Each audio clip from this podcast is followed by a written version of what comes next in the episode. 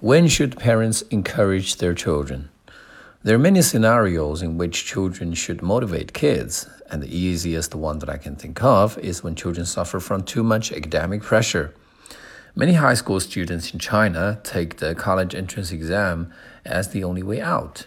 As a result, the stress turned into psychological problems, and parents should be there to give them strength and support. Another situation when parents' encouragement is important would be uh, when children have emotional problems like a breakup.